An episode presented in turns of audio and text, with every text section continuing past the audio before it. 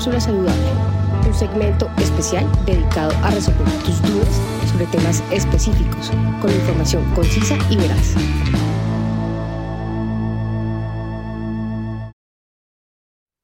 ¿Qué consejos prácticos tienes para los que están interesados en irse a hacer su especialidad médica en Alemania? Últimamente, cada vez ha vuelto más popular la idea de Alemania, ¿sí? Porque la gente escucha que allá especializarse tiene ciertos privilegios. Entonces la gente empieza con, tengo que aprender alemán.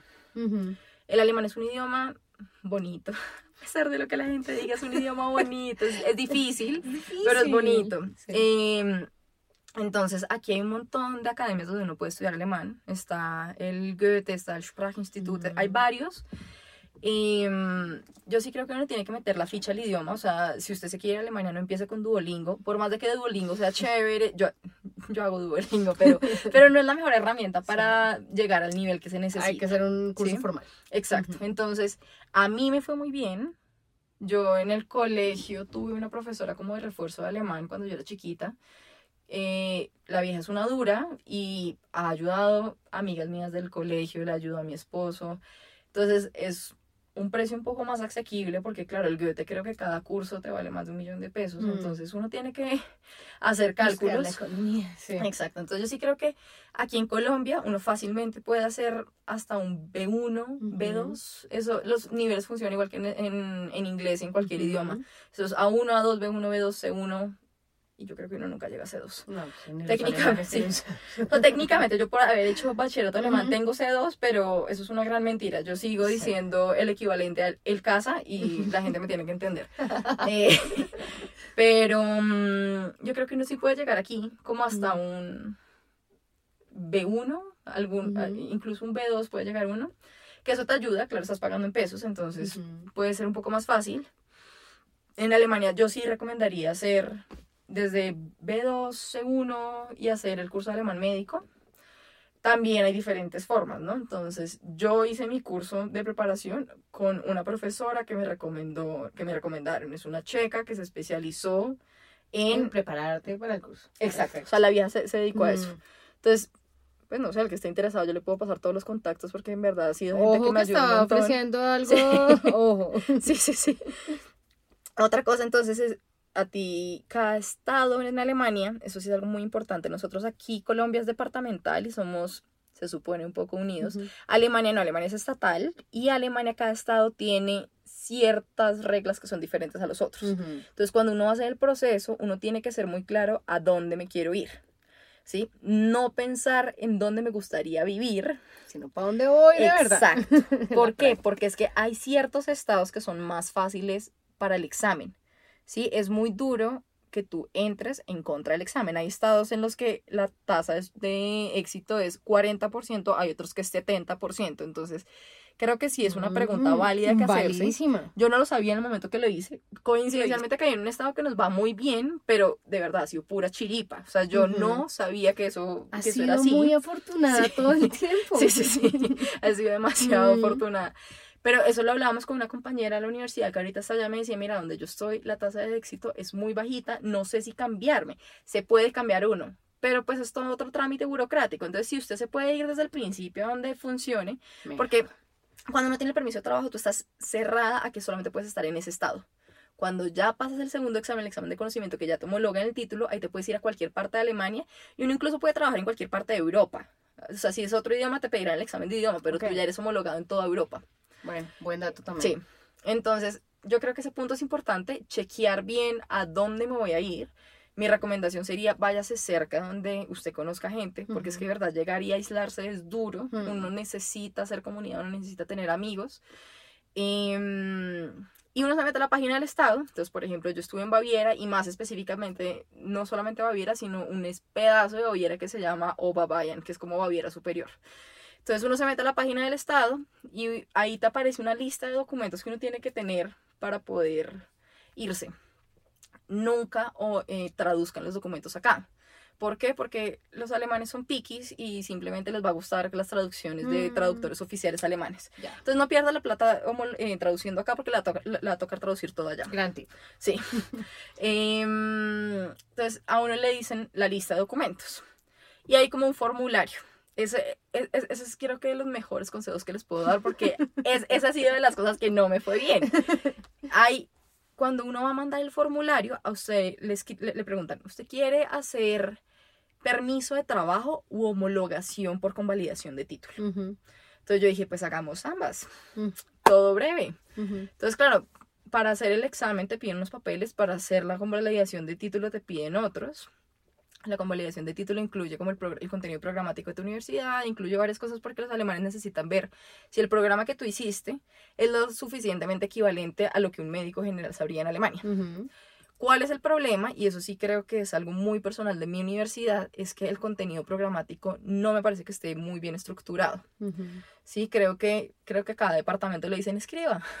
Y por ejemplo estaba, me acuerdo, medicina legal, que era un Excel y decía qué día daba qué clase, qué profesor. Pero no te muestran qué contenido aprendiste. Entonces los alemanes suavecito me dijeron que me faltaban como más de 500 horas para yo poder ser médico. No. Eh, sí, fue muy grave. Y yo decía, pero si soy médico. Lo juro. Sí, horrible. Entonces, claro, a uno le piden un montón de papeles, se va a sentar un agente a revisar tus documentos, a ver si tú aguantas como médico allá. Eh, ese chistecito me costó, porque cuando yo hice el examen, yo hice el examen de conocimiento, fue el único que me tocó hacer el de, el de idioma, como les conté, ya me lo homologaron.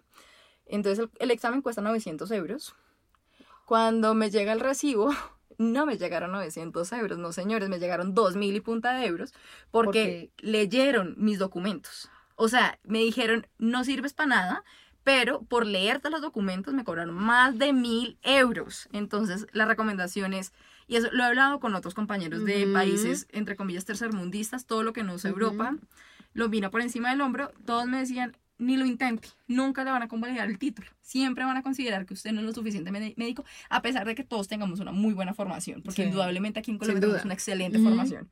Entonces, mi recomendación es haga el examen.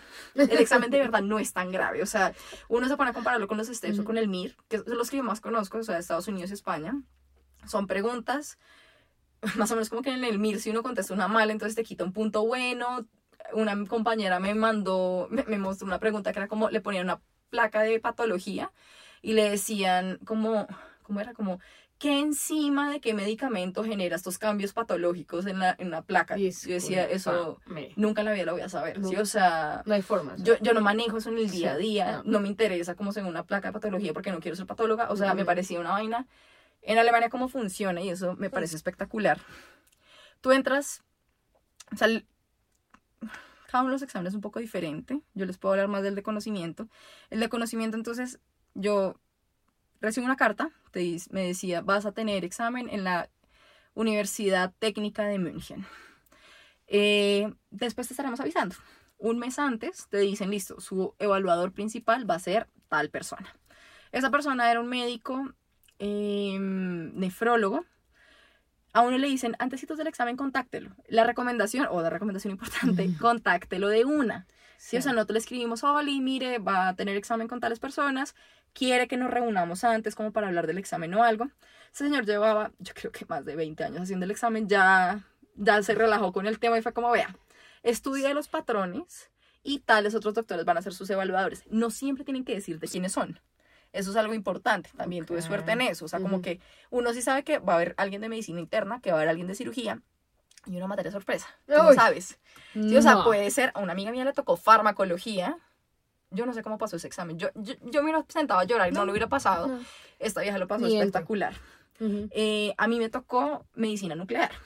Entonces, lo bueno de los patrones, eso otro negocio bueno de la, de la, universidad, porque tú les dices, Oli, es que quiero saber todos los exámenes que ha hecho esta persona. Te cobran como 20 euros, pero te mandan todo documento que haya de ese doctor. ¿Sí? Entonces, como es un examen parecido al de los estudiantes de último año, eh, te mandan también incluidos esos.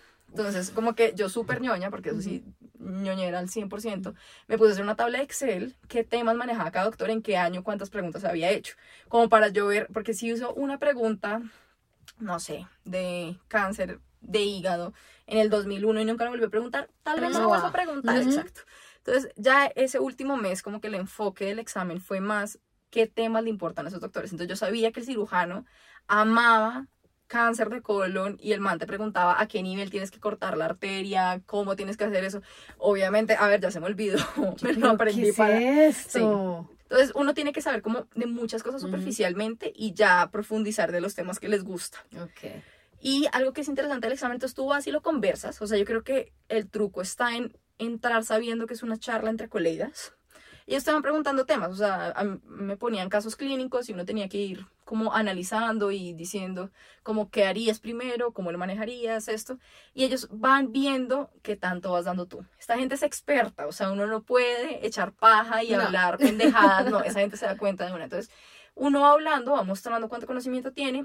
Cuando se ven, o sea, cuando ellos dicen como ya de aquí en adelante ya no va a poder más, Ujú. pasan a otro tema.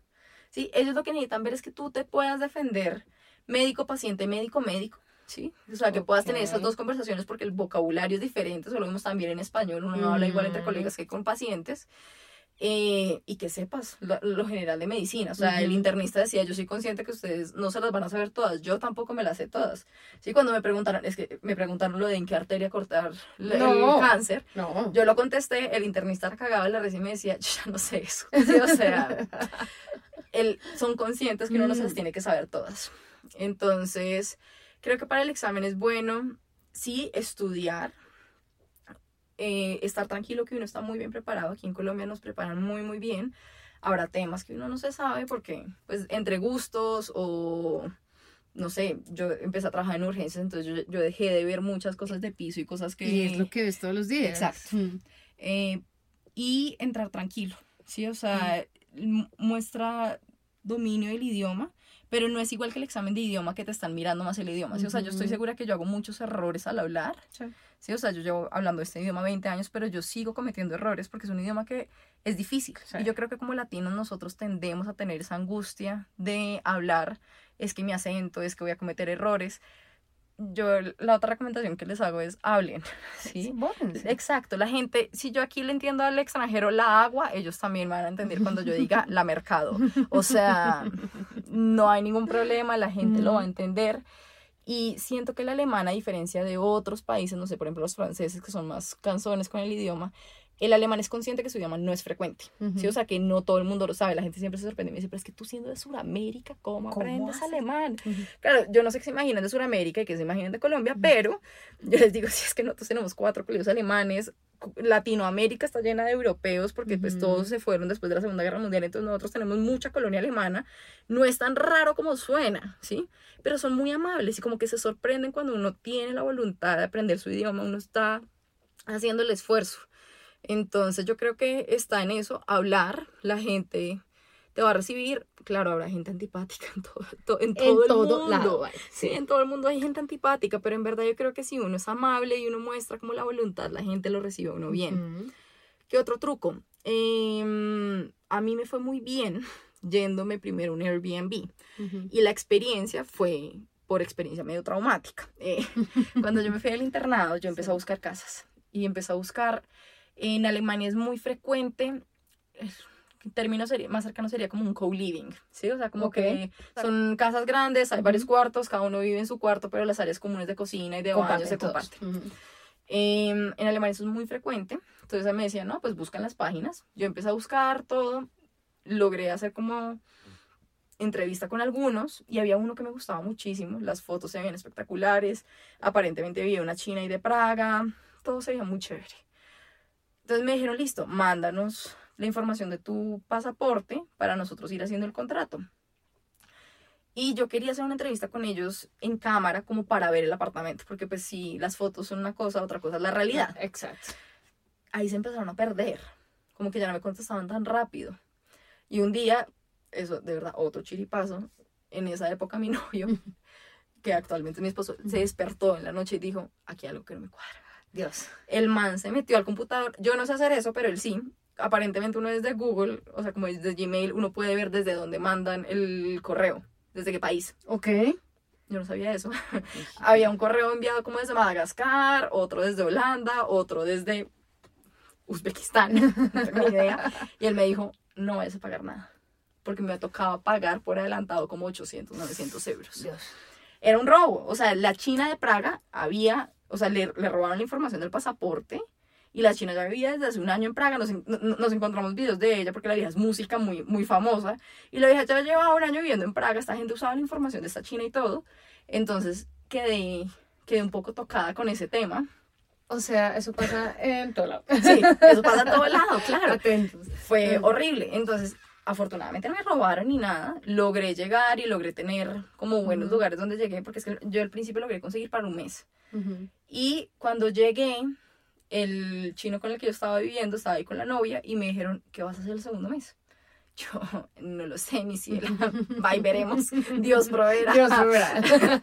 Y me dijeron, tranquila, ya escribimos en nuestro WhatsApp de, pues, del, del curso. En dos horas ya tenía una casa para el segundo Wow. mes. Sí, o sea, yo creo que la cara sí hace el milagro. Sí, Sí. es diferente cuando uno está allá y ven, porque no sé, yo creo que eso es algo muy humano. Si a mí alguien me escribe desde Siberia y me dice voy a llegar a tu casa, como que no es tan fácil Sí. si uno no ve a la persona, ¿sí? O sea, nosotros entramos bien, somos médicos, estamos bien, sí, no sé, como que hay varios factores que ayudan. Ujú. Y si uno es amable y todo, como que la gente está más, pues, más dispuesta a ayudarte.